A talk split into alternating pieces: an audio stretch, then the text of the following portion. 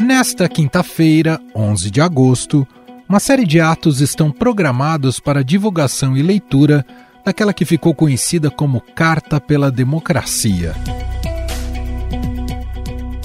O documento, produzido por um grupo de ex-alunos da Faculdade de Direito da USP, acabou ganhando adeptos de diferentes lideranças da sociedade civil. O manifesto, que nasceu com a pretensão de homenagear os 45 anos da Carta aos Brasileiros, lida em 1977, já conta com mais de 800 mil assinaturas inclusive de presidenciáveis. Lula, Ciro Gomes, Simone Tebet, Felipe Dávila, Soraya Tronic, Sofia Manzano, Leonardo Pericles e José Maria Eimael. São esses os oito presidenciáveis que assinaram a carta em defesa da democracia e do sistema eleitoral brasileiro. Além deles, outros nomes de ex-presidentes como Dilma Rousseff e Fernando Henrique Cardoso também já tinham colocado, deixado assinatura ali nesse manifesto.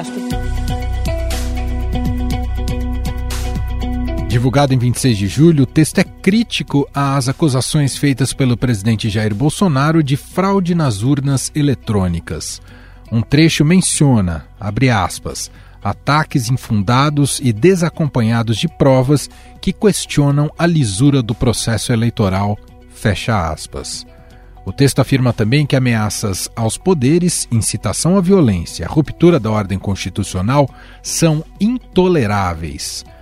Bolsonaro colocou mais lenha nessa fogueira ao fazer uma série de ataques ao documento e seus signatários. Esse pessoal aqui assina esse manifesto, cara de pau, sem caráter. Não vou falar os adjetivos aqui porque eu sou uma pessoa bastante é, educada. A Carta pela Democracia também ganhou uma pegada mais pop e tem adesão de diversos artistas.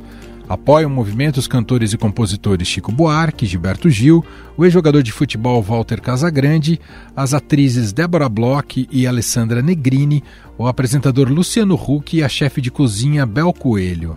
Aliás, Luciano Huck encerrou seu programa no último domingo para chamar a população a aderir ao evento marcado para essa quinta-feira no Largo São Francisco, em São Paulo. Nessa quinta-feira, agora próxima, dia 11 de agosto, vai acontecer em São Paulo a leitura de uma carta em defesa da democracia brasileira. Essa carta já tem quase um milhão de assinaturas, foi escrita por gente de todos os setores da sociedade. Né? A gente pensa diferente em muitas questões. E isso é a base da democracia. A gente precisa saber ouvir até para discordar. Por isso, numa democracia, a gente precisa garantir que todas as vozes sejam ouvidas, que o voto seja respeitado, que o resultado das eleições seja obedecido, como tem sido desde a redemocratização do Brasil.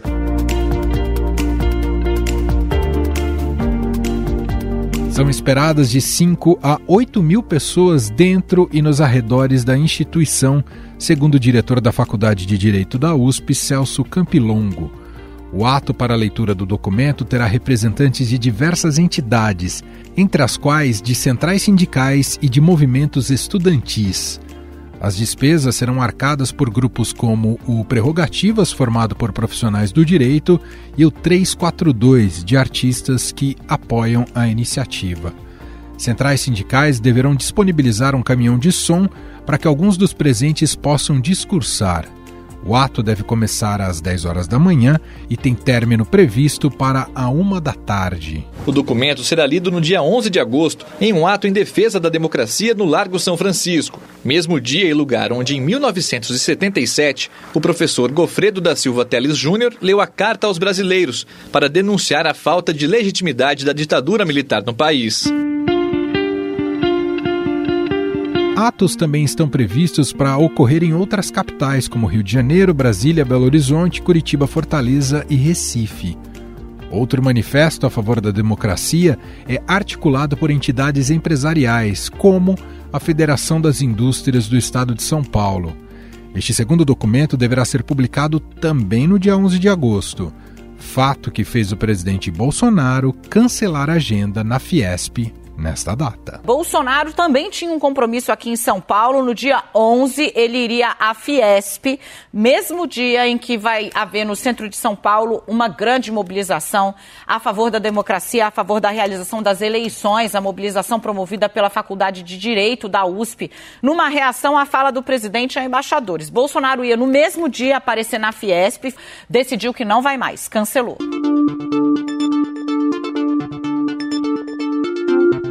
Para tentar contrapor o movimento, Jair Bolsonaro tem convocado seus apoiadores a saírem às ruas no dia 7 de setembro, quando celebramos os 200 anos da independência do Brasil.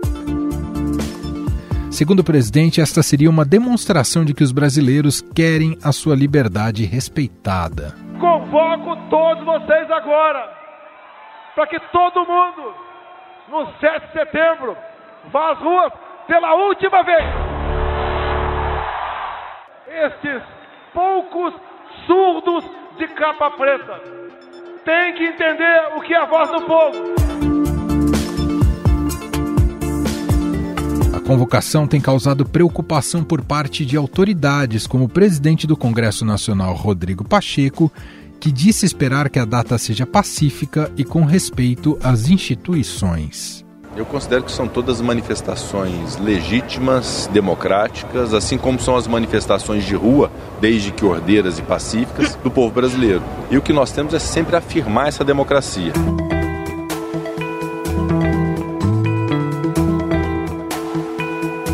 Já o ministro do Supremo Tribunal Federal, Luiz Roberto Barroso, disse que o possível apoio de manifestantes ao presidente Jair Bolsonaro no 7 de setembro faz parte da democracia mas ponderou que o ato também pode mostrar o tamanho do fascismo no Brasil. Afinal, quais são os impactos políticos desse movimento do dia 11 de agosto? Essa manifestação vai colocar mais gasolina no 7 de setembro? Sobre esse assunto, convidamos para uma conversa o cientista político e diretor executivo do Instituto FHC, Sérgio Fausto, autor do livro Difícil Democracia.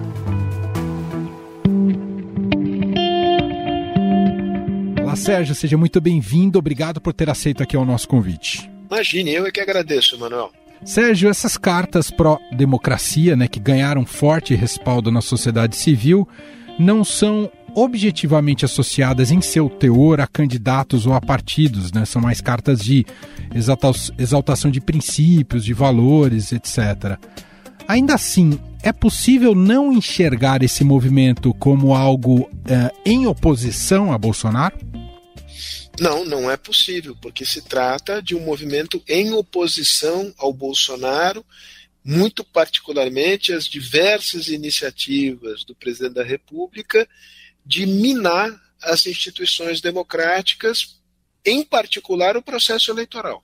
O ex-presidente, bom, é, é, claro que todos os responsáveis, né, os signatários, os organizadores dessas cartas têm dito que a preocupação é que elas fossem apartidárias, mas o ex-presidente Lula é naturalmente mais favorecido com, com essas cartas, esses atos simbólicos que serão realizados ao longo dessa semana? a, a, grande maioria sequer tem filiação partidária, né, como, como é, é, o eleitorado brasileiro. Então não tem característica partidária, agora, obviamente, é uma manifestação política. É, e, como eu disse, de oposição é, às tentativas deste governo de debilitar as instituições e a cultura democrática é, no Brasil.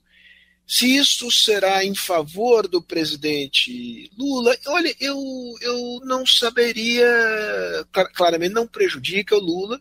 Agora, não acho que isso necessariamente vá mudar o quadro eleitoral.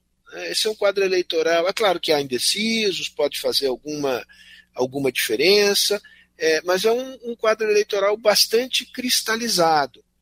É, o que eu acho que faz diferença, para dizer numa frase simples, aumenta os custos de qualquer tentativa de virar a mesa, né, de melar o jogo eleitoral. Porque isso, evidentemente, está na cabeça do presidente Bolsonaro.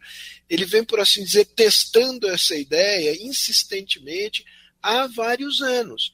E se não houver uma resistência clara a essas tentativas, é, o lado de lá vai pensar, olha, quem sabe a gente não arrisca, vai ver que cola. Vai não vai ter tanta resistência assim. A importância dessas cartas é dizer, não vem que não tem, tem resistência grande. E, as cartas vêm junto uh, com outras manifestações, inclusive de governos estrangeiros, em favor do sistema eleitoral brasileiro. Então, eu acho que esse conjunto de fatores torna a hipótese do golpe eh, no Brasil, o golpe, eh, a tentativa de golpe por parte do Bolsonaro, não dá para afastar inteiramente essa possibilidade, porque essa é a intenção eh, dele, mas as chances disso prosperar, eu acho que se reduziram muito, se reduziram graças a essa mobilização da sociedade civil brasileira. O fato de muita gente do meio produtivo, empresários, assinarem essas cartas torna essa pressão ainda mais elevada? Em relação... Ah, não tem a menor dúvida que torna. Não tem a menor dúvida. E, e, e é, vale a pena chamar atenção para o fato de que é, raras vezes na história é, empresários tomam a, a, frente de movimentações é, políticas, né, sobretudo para defender a democracia. É, isto ocorreu nos idos de 77, ah, algumas lideranças empresariais, notadamente de São Paulo, na, se manifestaram contra o governo Geisel na área econômica, eh, estatização, mas também na área política, um regime muito, muito fechado. Não me lembro sequer nas diretas já, né, que é um movimento que congregou diversas forças pró-democracia no Brasil, eh, os empresários não assumiram protagonismo. Mas agora sim, agora sim. E, e, é muito importante que a Federação das Indústrias de São Paulo tenha tomado a dianteira neste processo. Né? Não se pode dizer que a Fiesp é um braço avançado do comunismo internacional. Eu, eu pelo menos. Olha que eu leio a respeito, mas eu nunca me deparei com nada que me indicasse que essa hipótese fosse uma hipótese, uma hipótese forte. Eu acho que, brincadeiras à parte, fez é, muita diferença, inclusive a mudança na direção da, da Fiesp, é, a, a, César o que é de César. O, o presidente Josué Gomes é, mostrou que veio, mostrou coragem, mostrou liderança, aplausos. Ao criticar a carta, o presidente Jair Bolsonaro foi inábil politicamente? Ele vestiu a carapuça, Sérgio? O, o Bolsonaro, é, não acho que seja trivial fazer essa afirmação. É obviamente que eu, eu ninguém, ninguém que me conhece desconhece o fato que eh, a minha oposição ao, ao, Bolsonaro é sem quartel. Mas eh, eu não sei o que, que, do ponto de vista eleitoral, mais lhe convém porque talvez ele tenha sido um pouco inábil, mas ele, ele faz uma aposta de que ele tem uma fatia importante do eleitorado, que é preciso mobilizar, manter mobilizada essa fatia do eleitorado, para disputar a eleição e ir para o segundo turno, e para criar uma narrativa, para usar esse clichê, de que, ainda que ele tenha perdido, a eleição foi fraudada, ou, ou melhor, ele perdeu porque a eleição foi fraudada. Veja, nos Estados Unidos é o que tem permitido ao, ex-presidente Trump navegar as águas depois da derrota. O, o, o, Bolsonaro não é, não vai, não vai, o capitão não, não vai abandonar o barco, né? O capitão vai ficar dentro do barco ainda que o timão lhe seja retirado das mãos. Né? E para isso ele precisa manter a sua base eh, mobilizada. É, portanto, não acho que seja trivial dizer que ele. Não acho que é óbvio que ele tenha sido inábil, que o melhor teria sido uma declaração mais anódina ou mais respeitosa do contraditório. Não é esse o jogo que ele joga. Né? Uhum. Isso os movimentos dessa semana com a leitura das cartas, isso pode vir a atiçar o movimento, atiçar os ânimos para o 7 de setembro, que pode ser uma espécie de reação ao que veremos nessa semana, Sérgio? Eu acho que os ânimos para o 7 de setembro já estão atiçados. Né? É, eu não acho que é, fará tanta diferença assim. Embora, enfim, a gente sabe como é que são essas dinâmicas é, entre coletivos humanos. Né? Isso vale para o futebol, vale para a política. Né? A, rivalidade conta. É, se, se o outro fica cresce diante de você, você quer sobrepujá-lo. Né? Isso, isso existe, isso é natural. Mas acho que o, o, o, o Bolsonaro é, convocou é, a tal manifestação cívico-militar para Copacabana muito antes de, de que nós é, tivéssemos conhecimento de que as cartas ganhariam a dimensão é, que ganhariam. Né? É, uhum. Ele tem a sua estratégia e, e é muito estranha essa ideia de fazer um desfile militar em Copacabana, tem uma simbologia em torno disso, e é contra todas as opiniões técnicas dos militares, não é um lugar apropriado é, para fazer uma carreata de tanques, por assim dizer. Aquilo é um sinal. Te surpreende ou te assusta o tamanho do contingente que ganhou a extrema-direita no Brasil e como é que o senhor explica isso? Ah, me assusta. Me assusta, claro que me assusta. É, mentira dizer que não assusta. Acho que em alguma medida foi muito surpreendente, porque primeiro porque é, a gente imaginava que a extrema direita, é, com as características que tem a extrema direita bolsonarista, o grau de intolerância, de propensão à violência, é, de desrespeito aos direitos humanos, uma certa mistura entre boçalidade perversidade e truculência. Me faltam os substantivos abstratos aqui para poder fazer uma caracterização completa. Nunca imaginei que fossem ter, uh, revelar, digamos, o tamanho que tem e a desenvoltura que adquiriram e muito menos que teriam o apoio explícito do, para usar uma expressão antiga, o supremo mandatário da, do país e com conexões internacionais, Emanuel. Não é um fenômeno estritamente brasileiro. Então, é, é um, é um para falar na linguagem das ciências sociais, é um fenômeno que, que chama muita atenção. Para falar uma linguagem mais corriqueira, é, é, é, um bicho no qual a gente tem que prestar atenção, porque hum. veio, está presente, veio para ficar. Né? Perfeito. Sobre a motivação histórica da carta, 1977, como é que o senhor enxerga os dois períodos? O que ali estávamos durante uma ditadura militar, talvez no seu final, e a carta que será lida nessa semana. Que, que, que paralelo é possível traçar?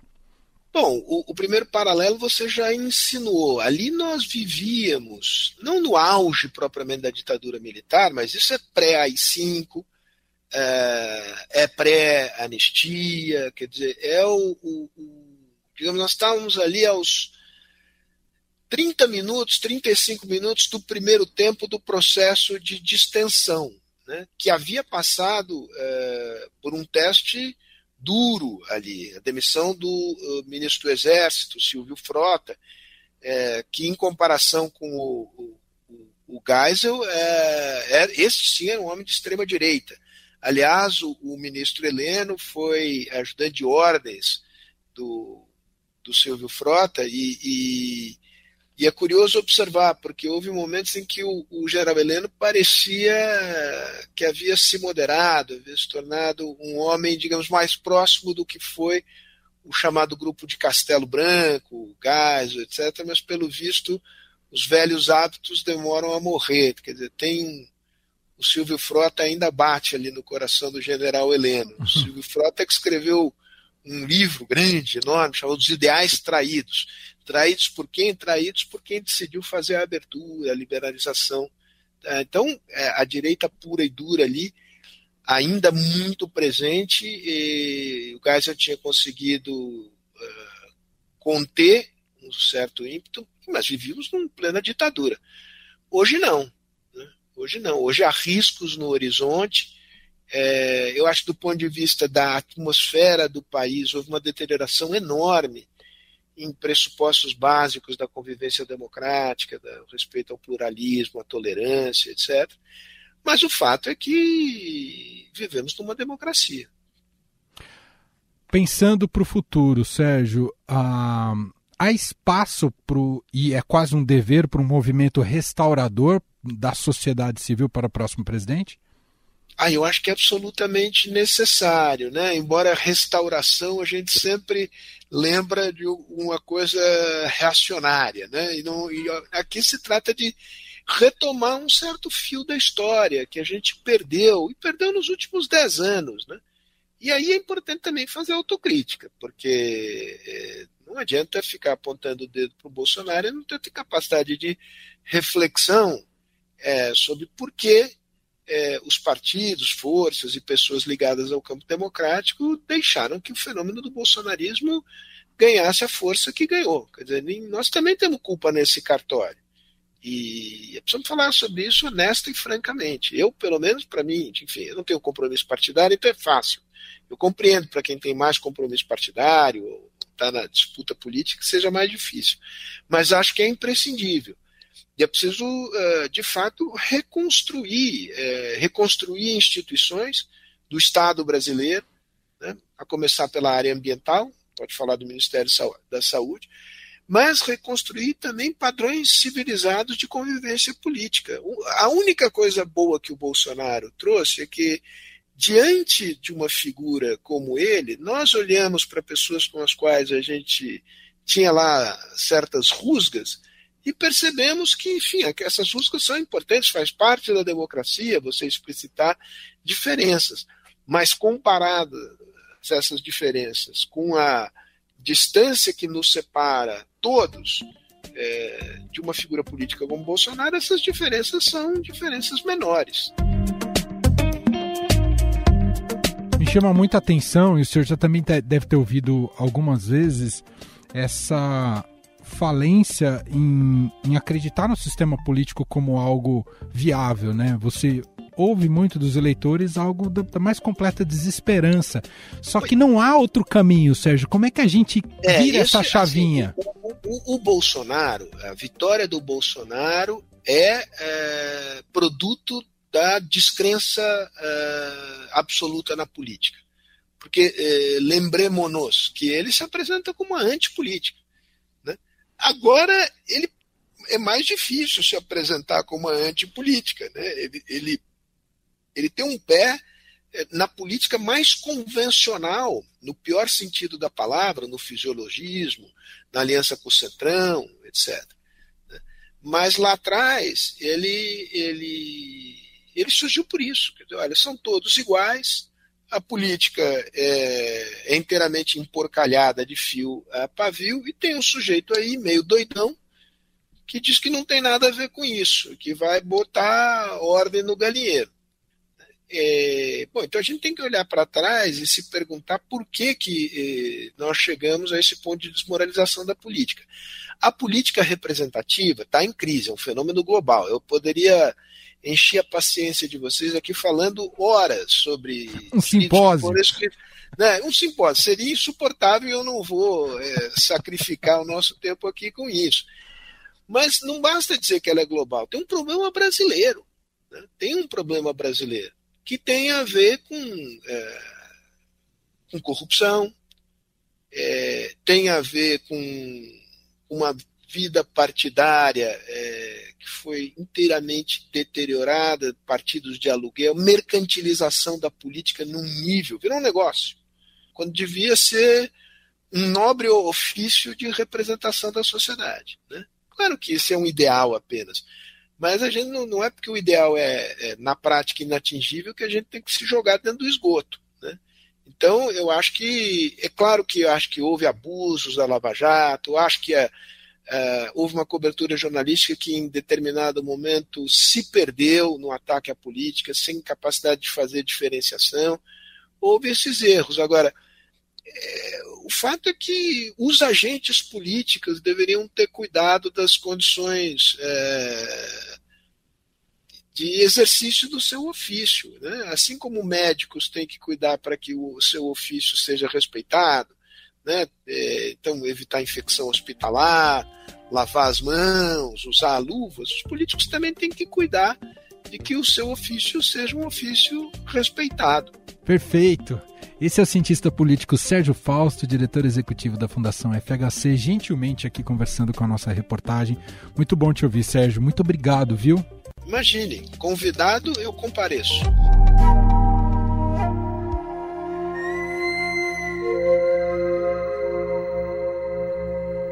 Antes da gente fechar aqui o podcast, vem com a repórter do Estadão Renata Cafardo sobre um especial que une educação e meio ambiente no seio da Amazônia, numa investigação jornalística feita por ela diretamente lá. E a Renata vai contar um pouco mais pra gente.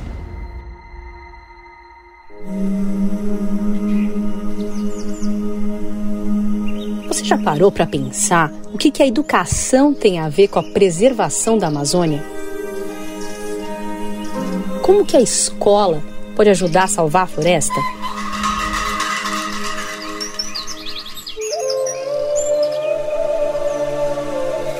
Eu também nunca tinha pensado, nunca tinha me dado conta que debaixo e no meio de tantas árvores tem mais de 7 milhões de crianças e adolescentes que, se receberem uma educação de qualidade, vão ser cruciais para manter a floresta em pé. Mas o que é educação de qualidade na Amazônia? Quem chegar primeiro aqui é o vencedor, o campeão, tá bom? Quando eu contar até três, vocês vão. O Ipe, Mucuiquia, Mussapirica, Aui. Vamos lá. Isso. A nossa existência está relacionada à possibilidade de que as crianças, adolescentes e jovens da Amazônia possam aprender mais e melhor. Isso significa uma aprendizagem significativa. Não é o que a gente quer ensinar, é o que eles precisam aprender. Eu queria entender melhor o que isso significava. Então, eu viajei para cidades do Amazonas e do Pará para conhecer escolas, conversar com homens, mulheres e crianças e tentar descobrir o que dá para fazer quando se fala em educação para sustentabilidade, quando se fala em educação de qualidade na Amazônia. Vamos juntos que eu vou te mostrar. Eu sou Renata Cafardo, repórter especial do Estadão, e este é o podcast Educação na Floresta, que você pode ouvir aqui no Estadão Notícias na sexta-feira o primeiro episódio e o segundo no domingo. Espero vocês. Estadão Notícias. E este foi o Estadão Notícias de hoje, quarta-feira, dia 10 de agosto de 2022. A apresentação foi minha, Emanuel Bonfim.